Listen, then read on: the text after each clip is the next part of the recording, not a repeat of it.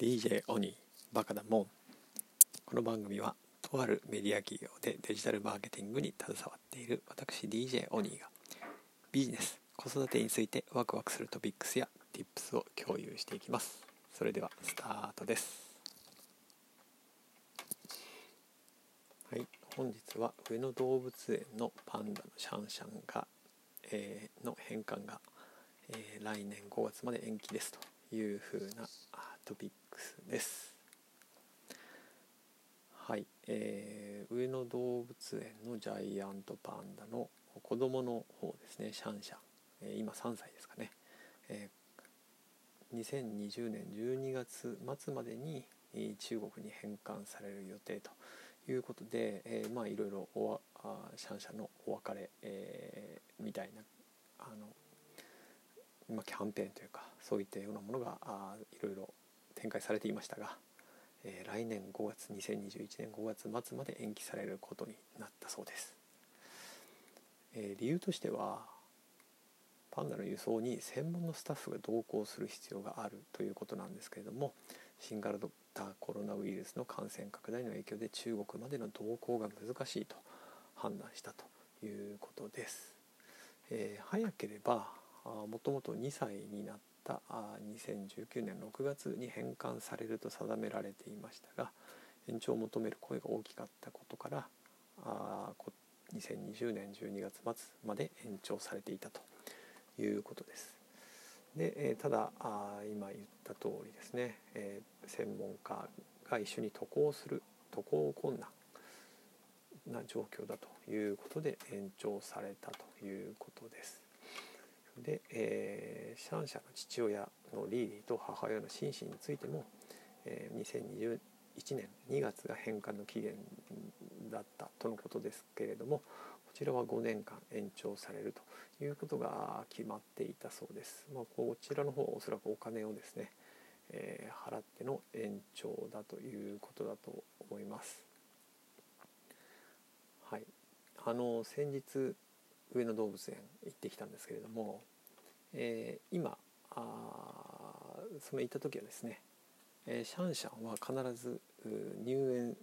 するとですね最初にシャンシャンのところを通って他のところを見に行くと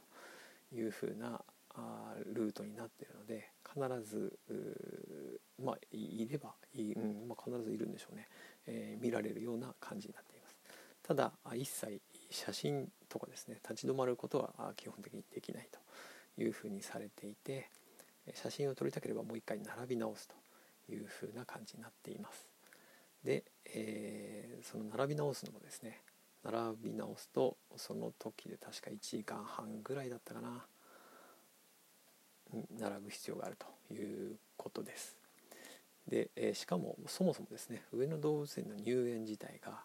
え、予約制になっているのでフラッと行って入れるものではないんですね。なので、えー、まあシャンシャンの写真が撮りたければ相当気合を入れてですね、えー、はい行って、えー、まあ並び直すのを覚悟でいくというふうなことになるかなと思います。そして、えー、リリーとシンシンの展示は実はあシャンシャンから離れたですね確かに西園の方かなにあるんですけれども、え、そちらの方もちょっと覗きには行きましたがそちらはそちらでですね、えー、並んでるんですね見るのに確かその時で1時間程度は並ぶような感じになっていたんじゃないかと思います。はいまあ、ということで、えーとまあ、と当面またあのそのシャンシャンはですね、えー、見ることはできるのでもしあの東京近郊にお住まいで、えー、行かれる機会があったら上野動物園行ってみるといいんじゃないかなと思います。まああのそれに限らず確かあ今年先日ですね岡山の動物園ではまた赤ちゃんパンダが生まれたというふうなニュースになっていましたので、えー、どうしてもパンダをもう少しあの上野動物園だとやっぱり相当見るの大変なので、見たければ和歌山の動物園なんかにも行けるといいんですけど、まあ、今あこのコロナ禍で GoTo なんかも、えまあ、一部中止とかですね、えー、っていう風な話も出ている状況なので、まあ、なかなか行く機会もないですけれども、はい、もしパンダを見たければあなんとか頑張っていくという風な感じになるかなと思います。はい。いかがでしたでしょうか？何ですかね。パンダってまあ言ってみたらクマなんですけどね。なんであんなに可愛いなあと思ったり癒されるんでしょうかね。うん。不思議ですね。まあでもパンダ好きです。はい。最後までお聴きいただきありがとうございました。今日もワクワクする一日をお過ごしください。DJ 鬼でした。See ya